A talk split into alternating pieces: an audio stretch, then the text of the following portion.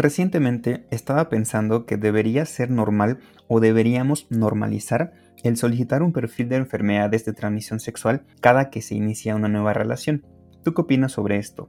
Esto me viene a la mente porque cada vez veo más personas que acuden a la consulta y que me preguntan en las redes sociales sobre las enfermedades de transmisión sexual o infecciones de transmisión sexual. Y hoy se sabe que eh, hay diferentes factores que juegan, digamos, un papel importante en el incremento progresivo de estas enfermedades.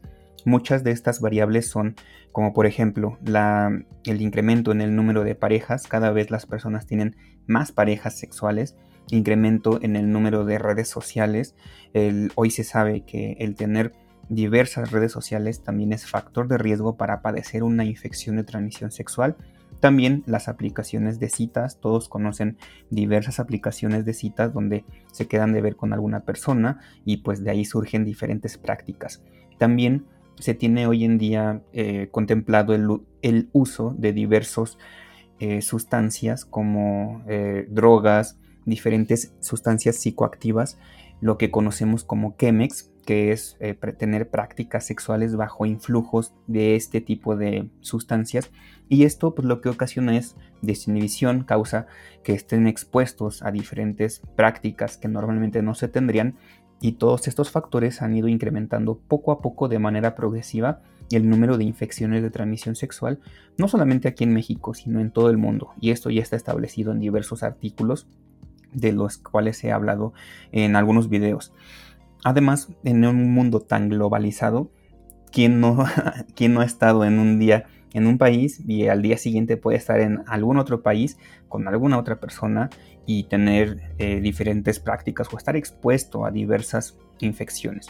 Es por esto que me viene a la mente el pensar que siempre que una persona va a iniciar una nueva práctica, tiene que hacerse un panel de enfermedades de transmisión sexual solamente para saber que se encuentran pues sanos y saber que esa persona con la cual van a iniciar una relación, pues también va a estar sana. Como les digo, todo este pensamiento viene de que cada vez veo más personas que acuden a la consulta sobre eh, preguntas que tienen relación con diversas infecciones de transmisión sexual. Esto lo veo tanto en la consulta que tengo privada, para los que no saben soy infectólogo, para, y también tengo muchas preguntas en el canal de YouTube. Si tú no te has suscrito, te sugiero suscribirte ya que ahí también subo videos hablando sobre diversos temas relacionados con la salud. De todas estas infecciones, creo que la que más temor da siempre va a ser la infección por el virus de inmunodeficiencia humana o VIH. Tenemos todavía hoy en día como ese estigma de pensar en VIH igual a sentencia de muerte. Esto ya lo he hablado en diversos videos y en algunas otras pláticas. Hoy en día no se, no se es una verdadera sentencia de muerte ya que hay tratamiento súper eficiente para el VIH siempre y cuando se diagnostique en una etapa temprana. Obviamente siempre es mejor no tener ninguna de estas infecciones, pero VIH es una de las que causa mucho más, eh, digamos, temor y muchas más dudas en todas las personas. No es la única, hay muchas otras infecciones infecciones de transmisión sexual que si bien eh, son un poco menos conocidas, muchas veces es mucho más fácil infectarse de estas otras infecciones porque hasta cierto punto el VIH debe de tener eh, cierto tipo de práctica a las personas como para que se pueda transmitir. Es más fácil contagiarse de algunas otras infecciones como por ejemplo sífilis, como por ejemplo gonorrea, clamidia o también un poco más fácil de hepatitis B o hepatitis C. Esto va a depender de cada tipo de práctica que se tenga, pero esto en conjunto son las principales infecciones de transmisión sexual por las cuales se busca hacer estudios de screening o estudios de escrutinio para poder identificarlas.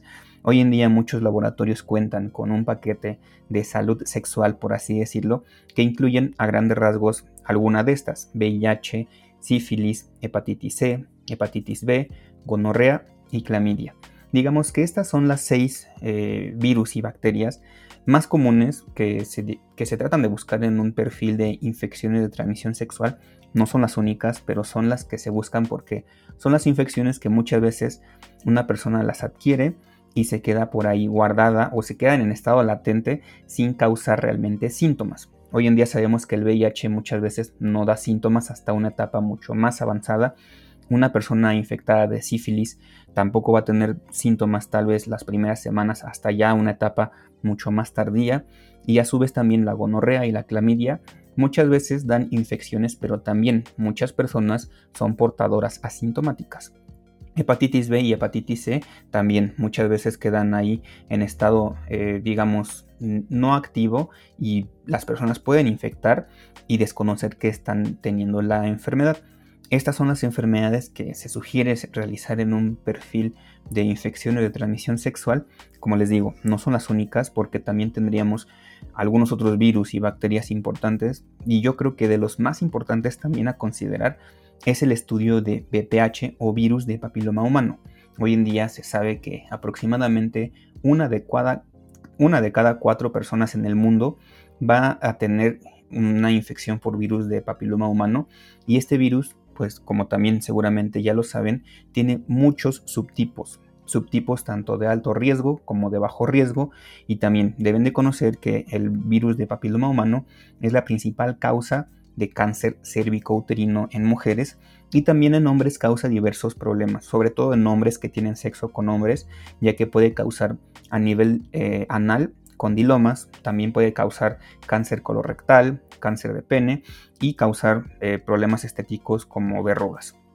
Todas estas infecciones muchas veces las personas las tienen y no se dan cuenta hasta que van y se hacen algún estudio de rutina por alguna otra razón.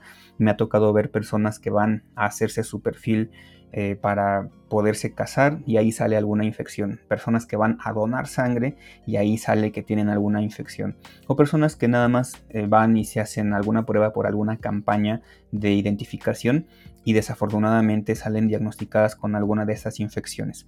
Estas infecciones se pueden diagnosticar con pruebas sencillas. Eh, realmente todos los laboratorios tienen la capacidad de hacer diagnóstico de estas pruebas y hoy en día eh, hay la recomendación general que por lo menos una vez en la vida se realicen un perfil de este tipo de infecciones. ¿Esto por qué? Porque nuevamente lo digo, muchas personas viven durante toda su vida teniendo alguna de estas infecciones y se diagnostican, aparte de que se diagnostican muy tarde con alguna complicación, pues también transmiten la infección hacia sus parejas eh, sexuales o con quien tengan contacto en ese momento. Lo más importante siempre es la cultura de la prevención. Para una, adecuada prevención evita todo este tipo de infecciones y ahorita les mencioné algunas por así decirlo, pero hay muchas otras como virus de herpes simple, tanto el tipo 1, tipo 2, linfogranuloma venéreo, algunas otras infecciones por ahí del tracto genital, de las cuales iré, hablando poco a poco en los diferentes capítulos de este podcast. Así que si tú no te quieres perder la información, suscríbete. Me vas a escuchar eh, a menudo cada semana para platicarte alguna de estas infecciones en específico y sobre diversos temas también relacionados con la salud. Lo más importante es la cultura de la prevención, porque como les digo, muchas veces se diagnostican en un contexto muy diferente. Lo mejor siempre es prevenir, ir a hacerse su estudio de infecciones de transmisión sexual y como lo dicen las recomendaciones, por lo menos una sola vez en la vida, pero como les decía al inicio de este podcast, yo me he hecho la pregunta recientemente si es necesario el tal vez normalizar pedir todos estos estudios cada que se va a iniciar una relación con alguna otra persona o cada que se va a tener prácticas con alguna otra persona es algo tal vez un poco difícil de hablar con esa persona, pero no tendría que ser complicado, ya que de esta forma ambas, ambas eh, parejas o ambas personas tendrían la seguridad de que no están infectadas, tendrían la seguridad y confianza con su pareja y podrían llevar a cabo una sexualidad hasta cierto punto mucho mejor y no llegar a tener desafortunadamente algún problema de estos a futuro. ¿Tú qué piensas sobre esto? ¿Te han pedido que te realices un perfil de este tipo de enfermedades o has pedido que se realicen un perfil de este tipo de enfermedades?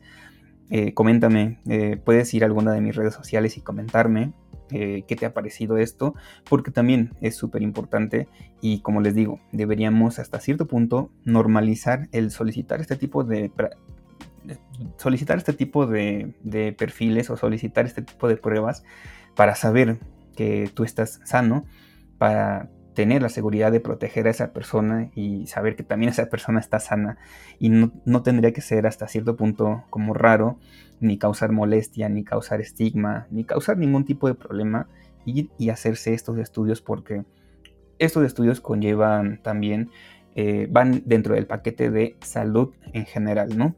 También, si no te has hecho estudios generales, pues te invito a realizártelos. Siempre es importante la cultura de la prevención evitar tener sobrepeso, evitar tener eh, algunos otros problemas. Cuando tú tengas algo, acude al médico a revisarte. Espero que haya sido de utilidad este podcast. Suscríbete y nos vemos en la próxima.